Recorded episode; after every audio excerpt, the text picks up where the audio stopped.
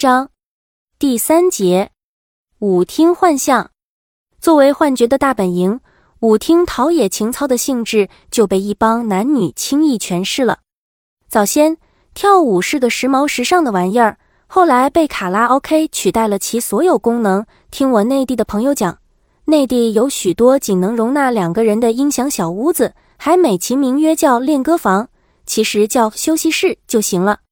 后来，在中国接过时尚接力棒的是打保龄球、上网、赌博。内地的舞厅生意一直被一帮身份不明的人苦苦支撑着，直到近年才露出端倪。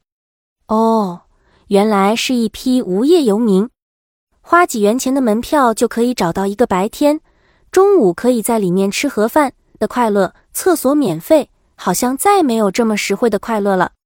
十五瓦的节能灯吊在大厅顶部，成为数百平方米范围内唯一的灯塔。男女紧紧拥抱，空气芳香剂和城隍庙脂粉的味道弥漫着。这些道具作为精神和身体的腾空剂，使大家都沉浸在音乐的浪潮中。乐曲停止了，一些人还僵在那里，舍不得松开，直到下一个曲子又五音不全的展开。卡在感觉里的人又开始龙归大海。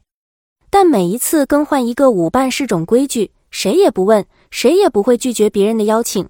舞客们在明亮天地中遭遇的种种暗算和伤心事，现在好了，在手臂和胸部的呵护下，不但可以康复，还滋生出些许留恋，并逐渐回忆起几乎淡忘了的恋爱时光。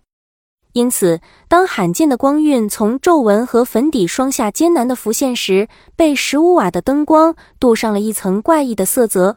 幸好，对方鼠目寸光，一直是一副闭着眼睛梦回青春少女的醉态。上舞厅的族群次数越多，年龄越大和收入越低，形成鲜明对比，已经成为一个雷打不动的铁律。